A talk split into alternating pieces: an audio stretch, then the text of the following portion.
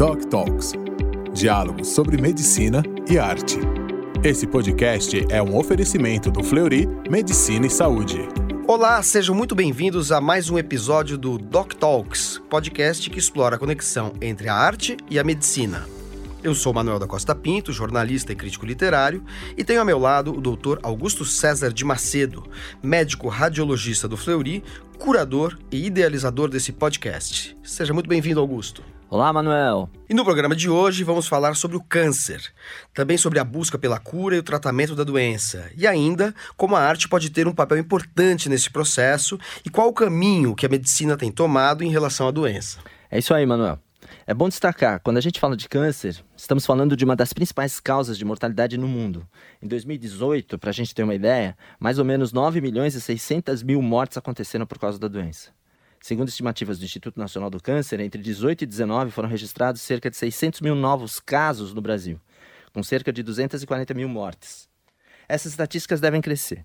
Até 2040, a projeção é que o número de casos no Brasil aumente em cerca de 78%. Quem é mais velho talvez ainda se lembre do estigma que existia e que em alguns casos ainda existe sobre o câncer. Evita-se ou evitava-se pronunciar esse nome, inclusive, como se fosse algo grave demais para ser dito. O cenário definitivamente tem mudado. Basta a gente pensar que hoje é raro encontrar uma família em que não exista pelo menos um caso. Os tratamentos também avançam, enquanto as chances de cura aumentam. Por falar em cura, uma das questões que o cenário nos traz é a vontade de curar, em princípio pelo médico, e de ser curado em princípio, pelo paciente. Doc Talks. Nise Yamaguchi, médica imunologista e oncologista brasileira, explorou justamente essa questão no livro Ser Humano Diante do Câncer e a Vontade de Curar. A obra parte de uma visão humanista para traçar a essência do que seria essa busca pela cura e pelo curar. Perfeito, Augusto. E que bom que você trouxe essa referência no programa de hoje, porque a doutora Nise é justamente uma das nossas convidadas. Bem-vinda, doutora. Muito obrigado por estar conosco. É um privilégio estar aqui, até porque a arte nasceu na minha vida aos cinco anos, quando eu comecei a tocar piano. E eu sei o que significa como inspiração. E eu tenho a certeza de que para o paciente também é um dos instrumentos para a cura. Perfeito, a gente vai falar muito disso aqui ao longo dessa conversa desse Doc Talks. E ainda falando sobre a vontade de curar e ser curado, eu apresento aqui o nosso segundo convidado de hoje. Ele é jornalista esportivo, com ampla experiência em cobertura de Copas do Mundo e viveu na pele o processo de tratamento do câncer e saída da doença. A história dele é tão interessante porque mostra como essa força para buscar a cura pode vir de lugares muito diversos. When I find myself in times of trouble, Mother Mary comes to me, speaking words of wisdom, let it be. Sim, nesse caso a força veio dos Beatles, como você pode ouvir ao fundo. E quem vai explicar pra gente como essa conexão aconteceu é Marcelo Tiepo, o jornalista ao qual eu fiz referência anteriormente e que é autor do livro Tocando a Vida. Bem-vindo, Marcelo, um prazer ter você aqui conosco. Muito obrigado pelo convite, bom dia a todos vocês. É, Beatles é sempre bom demais, né? E daqui a pouco a gente vai explicar com calma como é que começou essa conexão. Aí eu que já era bitomaníaco e com a doença acabei usando os Beatles também para ajudar nesse processo de autoconhecimento e cura. Perfeito, Marcelo. Então, Augusto, vamos dar início aos trabalhos? Vamos, vamos, vamos, Manuel. Eu queria agradecer aos convidados, a presença também. E essa primeira pergunta é um desafio, porque quando eu, eu li o livro da doutora Nise, eu fiquei me perguntando, meu Deus, como é que ela faz isso, né? É o seguinte, ela coloca a vontade de curar quase que como uma chama interior. Eu vou tentar reproduzir as palavras dela. A chama interior, que uma vez mantida viva pelo médico e pelos profissionais que circundam o médico, é uma chama que pode causar um grande impacto no bem-estar físico, emocional, espiritual e até profissional de cuidadores e cuidados. Quando eu li eu fiquei me imaginando, doutora Anise, como fazer isso? Eu gostaria que a senhora nos ensinasse. A primeira coisa que a gente aprende né? mais do que ensina. Você aprende que você tem dentro de você essa essência fantástica que é a vida.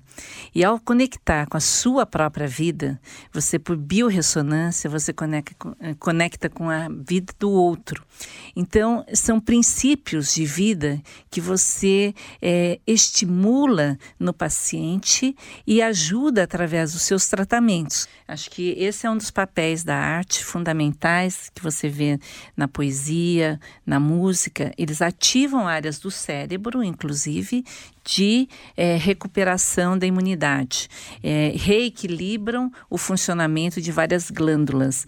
Sim. Posso fazer uma pergunta, doutora Anísio? O que é a biorressonância? É aquilo que se traduz entre dois seres humanos quando se encontram na África e onde nenhum fala a língua do outro. É onde você olha para a pessoa, sorri e ela te sorri também de volta. É onde seu cérebro conecta, mas além disso existe um amálgama na humanidade, que é o inconsciente coletivo, que se traduz através dos instintos, das emoções, mas também das percepções, dos aprendizados e da espiritualidade. Então, eu acredito que nós fazemos parte de um campo maior e que nesse campo nós temos a oportunidade de fazermos escolhas e também de estarmos presentes nos tratamentos por inteiro. Então, quando uma pessoa traz o melhor de si para o tratamento, para o jogo, ela tem mais condições de superação e de sublimação dos sintomas. Perfeito. Acho que o Marcelo Tipo pode nos falar um pouco dessa biorressonância mencionada é, pela, ah. pela doutora Anise. Porque o livro dele trata de uma série de encontros que foram importantes, uma rede de cumplicidade que se estabeleceu, Sim, de trabalho em conjunto, que foi muito importante é, como, vamos dizer assim, não sei se eu vou me expressar corretamente do ponto de vista médico, mas do ponto de vista da, da do relato dele, me parece ser, do ponto de vista de uma. É, da criação de um processo de cura que não era dependente apenas da, apenas da intervenção medicinal, médica, Sim. medicamentosa, mas também contou com aí com uma certa, é, com uma certa disposição, uma certa a criação de, uma, de um ambiente é, enfim, que sustentava emocionalmente essa, esse tratamento e os efeitos que são às vezes devastadores, como você descreve de maneira bastante crua em tocando a vida, né, Marcelo? É, é exatamente, é importantíssimo, quer dizer, além dessa coisa da música, ter buscado nas artes é, esse apoio, né? O que a doutora falou é fundamental. Eu tive a sorte de ter médicos com essa visão humanista, né? Desde o início, quer dizer, eu chegava às vezes para fazer um exame, né? Eu tinha acabado de fazer um exame, o médico como é que está a tua situação no trabalho, quer dizer, houve alguma pior, quer dizer, o cara já captava isso, né, de alguma maneira e relacionava isso ao, ao, a, a, doença ter piorado em determinados momentos, né.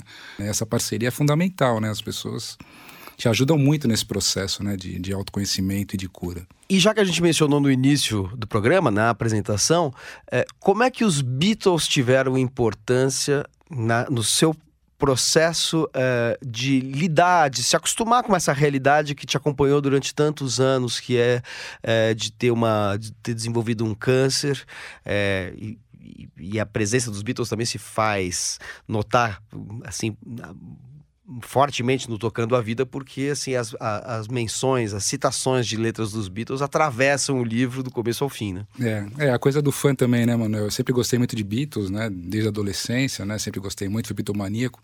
E aí, com a presença da doença, os Beatles se tornaram ainda mais fundamentais, né?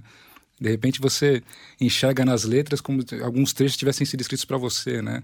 Quer dizer, o Yesterday a busca, sei lá, na minha família, o meu avô teve câncer, faleceu, quer dizer, você começa a lembrar tudo isso, né?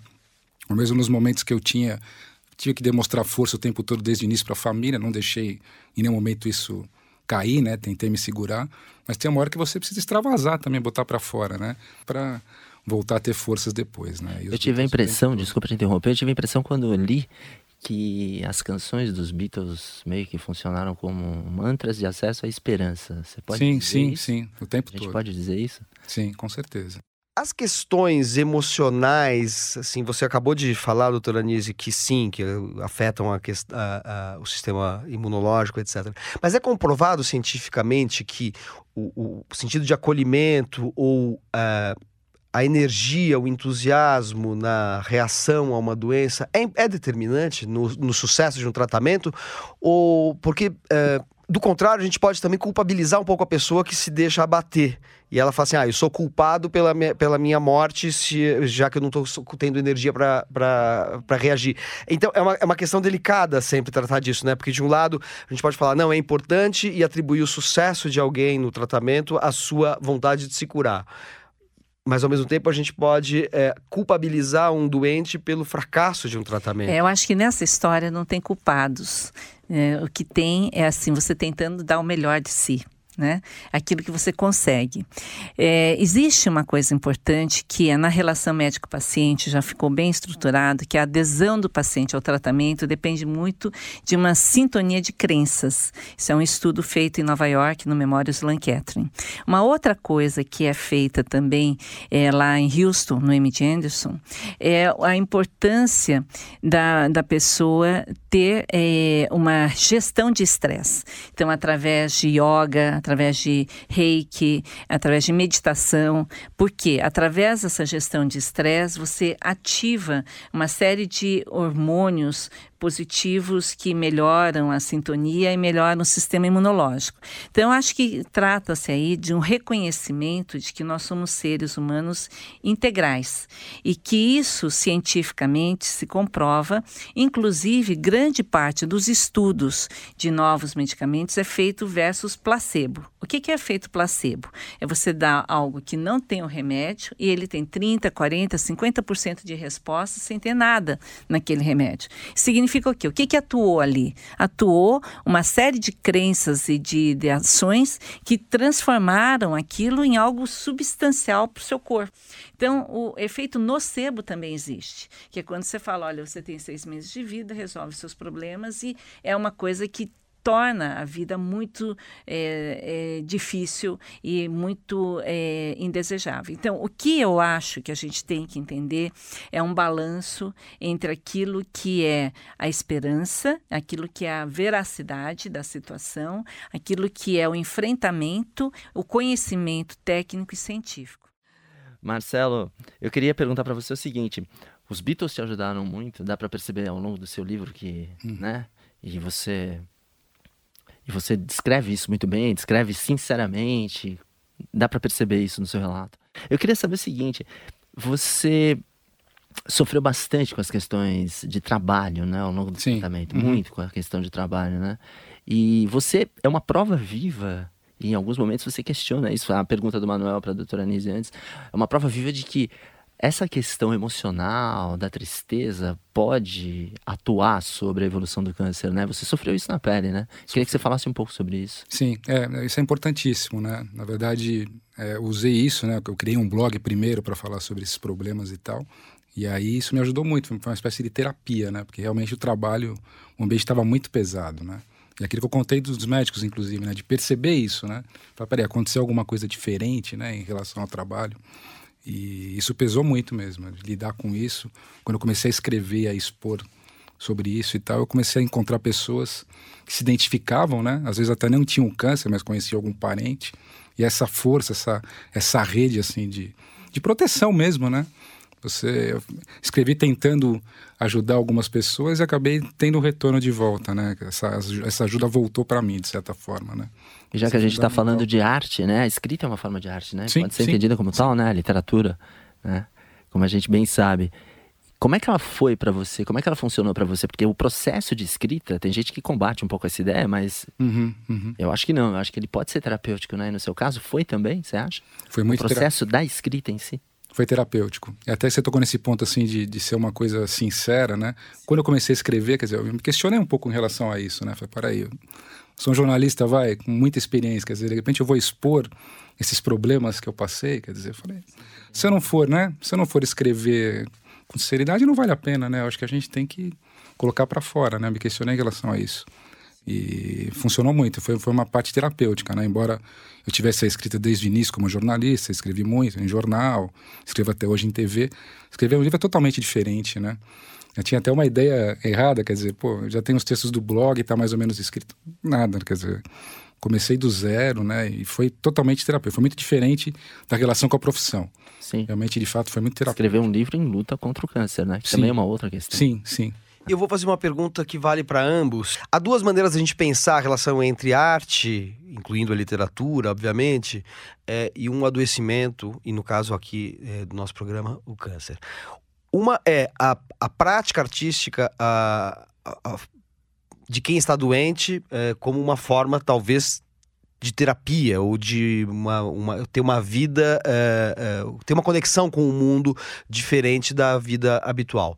E uma outra é uh, a fruição estética de obras de arte que tratem ou não do, da doença de que se é acometido. Né? Então a gente pode falar, uma pessoa que, que tem epilepsia uh, vai ter uma compreensão, talvez, e, e, e, uma aceitação da sua, da sua epilepsia ao ler O Idiota do Dostoiévski, que é um livro que tem uma personagem que tem epilepsia, e é interessante ver a representação de um, de um problema seu numa obra uh, ficcional, numa obra que faz parte do cânone universal da cultura, etc. e tal. No caso do câncer, salvo engano meu, isso não acontece com muita frequência. Né? Então a gente tem aqui uma, o, o, Marcelo Tchepo, que escreveu um livro que não é de ficção, é um livro de relato pessoal. É, é, um exercício de escrita, mas é uma escrita literária, mas não é ficcional no sentido do romance, do conto. E, no entanto, eu imagino que você não tenha encontrado relatos ficcionais na literatura é, que representem o problema pelo qual você passou. E eu estendo essa pergunta à doutora Anise, quer dizer, é, por que, que há essa escassez de representações do câncer na literatura, uma escassez absoluta, mas mesmo no cinema, a gente pensa que existem muitos filmes que tratam do câncer, de personagens com câncer, mas não é tão... Uh, não é tão presente, não é tão frequente quanto se era de se esperar, dada a incidência do câncer em toda a população mundial. Falando um pouco do que a representação né, do, dos filmes fazem, eu acho que algo que traz bastante reflexão é aquele filme do Jack Nicholson e do Freeman falando sobre, antes de partir, aquilo que eles gostariam de fazer. E a parceria que eles criam, é, sendo de conceitos culturais e sociais tão diferentes. Então, eu acho que isso é algo que nos nivela, sabe? O sofrimento, a dor e a, a perspectiva, é, muitas vezes, que todos temos de que um dia vamos enfrentar uma situação de partida nos nivela. Mas é, uma das coisas mais importantes é, para o meu, a minha inspiração são livros da Elizabeth Kubler-Ross. Elizabeth Kubler-Ross, ela escreveu sobre a situação do paciente grave, os, as etapas que ele enfrenta e dentro de uma poesia tácita muito profunda de como você lidar com essa situação me ajudou a fazer com que os meus pacientes reencontrassem a vontade de viver.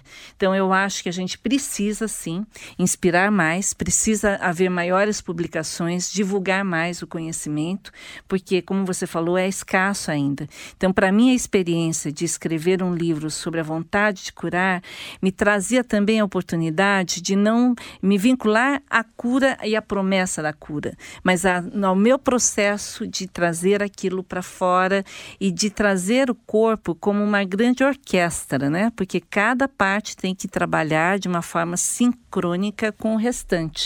E isso é algo que se perde muitas vezes na doença. Na doença você perde o acompanhamento de um órgão com o outro. Ele não, não, não fala mais uma língua única, ele tem um tira, outro põe, mas sem uma, algo do total. Então, acho que vale a pena realmente essa reflexão de que a arte poderia trazer mais assuntos para essa área, porque ela, além de ser inspiradora, ela faz uma transformação na forma como a gente enfrenta o dia a dia cotidiano. Você passa a ver o seu dia a dia de uma forma melhor. Marcelo, você chegou a buscar obras é, cinema, na literatura, que tratasse do tema câncer quando você descobriu que você foi diagnosticado com uma, uma modalidade de câncer? Com, com o intuito de escrever, não. Mas enquanto eu estava escrevendo o livro, já iniciando quase no processo final, eu descobri que um amigo meu ia, ia lançar um livro aqui em São Paulo que também era sobre o câncer é, até que nem a morte nos separa. Ele contava um, um, livro bem emocionante também, que ele relata a morte do filho dele e tal, vinte e poucos anos, que também era jornalista, enfim. Ele escreve em terceira pessoa, né? Eu não cheguei a buscar para escrever, mas é uma observação interessante. Realmente Tem você poucas, não encontra isso, né? É, curiosamente, é, o, o, Augusto é, me lembrou, quando a gente estava fazendo tendo conversas prévias a esta gravação aqui desse podcast, ele me lembrou eh, de um importante ensaio da filósofa, escritora norte-americana Susan Sontag, que chama Doença como Metáfora. Doença como Metáfora ela fala uh, da doença a partir da perspectiva dela mesma, como uh, portadora de um câncer que ela descobriu e a partir do qual ela, ela desenvolve essa reflexão sobre o, o caráter metafórico da doença para o estado da civilização, da cultura, da sociedade, etc. E, tal. Uhum. e a gente encontra na bibliografia sobre câncer, na bibliografia não científica sobre câncer, muitos livros Uh, seja como os da Susan Sontag uh, sobre câncer e também sobre AIDS, como ela escreveu posteriormente, uh, seja livros como o do Marcelo Tiepo, que são, são textos de caráter mais confessional, memorialístico, sim, de experiência sim. de relato pessoal. Então a gente tem a reflexão ensaística filosófica e uma e o relato autobiográfico. Encontra pouca coisa do ponto de vista ficcional. ficcional. John Green, por exemplo, escreveu um livro. O Pé das Estrelas. É, virou filme depois, né? É, virou é. filme. Que é um, é. que é um best-seller importante, mas, é, mas assim, é, o fato da gente ter dificuldade em lembrar mostra essa escassez a que me referia. E aí a pergunta é: será que esta escassez se deve, em alguma medida, ao fato de que, como o Augusto mencionou no início deste, deste programa, a pa própria palavra câncer esteve cercada durante muito tempo de uma aura de proibição ou de tabu? Será que o fato de, do câncer não ser mencionado, uh, as pessoas falarem aquela doença, eu lembro de, de, de, em família, as pessoas falavam, não, fulano tem aquela doença, como se fosse uma espécie de, de contorno, atalho linguístico para não mencionar frontalmente uma, uma palavra, um signo doloroso. Será que isso inibiu também a produção mais mais, uh, uh, mais frequente de relatos ficcionais, imaginativos sobre o câncer? A arte, ela realmente espelha muito o inconsciente coletivo da humanidade. Então, eh, se a humanidade começa a ver saídas, é possível que vão estar acontecendo novos é, filmes, ou novos livros, ou novas peças teatrais falando sobre o assunto, porque é a expressão né, mais profunda. É. Né? Eu acho que esse carimbo de, de morte inibiu mesmo essa produção. Eu acho que de certa forma, né? De certa forma, sim. Bom, você no seu lá, no seu relato, Marcelo, tocando a vida, você fala de uma certa dificuldade de introduzir o assunto no seu próprio cotidiano de trabalho. Sim. É, e você sendo jornalista sabe que a, a, a realidade de uma redação de jornal não tem muito espaço para muita cerimônia. As pessoas falam, são mais cruas também, Sim. são mais diretas. Então, mas você sentia uma certa inibição de expor expor uma questão pessoal, né? Então eu tenho a sensação de que, é, mesmo no nosso linguajar comum, é, o, o, o, tema ainda é cercado de uma certa, de uma certa é. aura de, de proibição, não de proibição no sentido de que alguém interdita, mas um, mas um, certo, um certo constrangimento, uma certa, um certo pudor que se manifesta talvez nessa escassez de relatos é, ficcionais, romanescos, né? Sim, sim. Até, por, acho que essa escassez é isso mesmo, quer dizer, porque é o que você falou, quer dizer, num ambiente de jornalistas, né, teoricamente mais bem informados, né, ainda tem essa essa aura de carimbo de morte mesmo. Pô, o cara tá com câncer, né? Um diz que diz, o cara vai morrer, aquela coisa toda, né? E é, eu acho que esses relatos são importantes, né, tanto da parte médica quanto do paciente para mostrar que a vida depois do câncer, quer dizer, que o câncer engloba uma série de doenças, né? Cada vez mais individualmente você vai tendo tratamentos específicos para você, né? Para combater a doença e tendo qualidade de vida, né? Quer dizer, 10 anos que eu faço tratamento e poucas vezes eu perdi a qualidade de, de vida, né? Essa coisa humanista de procurar tratamentos que você não, não, não te prejudiquem no dia a dia. Né? Já encaminhando para o final, doutora Anísio, queria fazer uma pergunta para você que versa sobre o seguinte, né? Você fala de maneira poética a respeito da transformação do conhecimento médico em tratamento e do autoconhecimento médico em empatia. E lá pelas tantas no seu livro, você fala também que essa vontade de curar pode funcionar como base para construção, melhor, aprimoramento da nossa filosofia, da nossa ciência e também da arte. É interessante, né? Porque o Marcelo é a prova viva de que a arte pode nos ajudar, né, no combate ao câncer. Você falou várias vezes a respeito disso, né? Agora, direta e indiretamente. E ao mesmo tempo achei interessante essa alusão no seu livro ao fato de que a busca pela vontade de curar por parte do médico, né, em princípio, porque você é médico e foi você que escreveu o livro, pode gerar inclusive arte. Queria que você explicasse um pouquinho isso. para mim, existe a arte do cuidar, a arte do ser, a arte do estar conectado com aquilo que é mais sutil do ser humano. É, eu acredito muito que nós somos seres interdimensionais, que nós trabalhamos entre várias etapas da nossa consciência e que essa interface se dá através dessa busca do belo, dessa busca da bondade, do amor, da conexão com as pessoas. Então, a arte a que eu me refiro no livro é a arte de você traduzir a essência no concreto e de estar se inspirando para poder trabalhar cada dia com mais força, mais vontade, mais perseverança, em busca do conhecimento e das curas possíveis, né, em todos os níveis. Perfeito. Augusto, aí agora a gente entende melhor o subtítulo do livro da doutora Nise Yamaguchi, que é A Visão de uma Oncologista Humanista. Humanista. A gente acabou de entender exatamente Por quê? o sentido desse Esse subtítulo, subtítulo. é, através dessa reflexão que ela fez.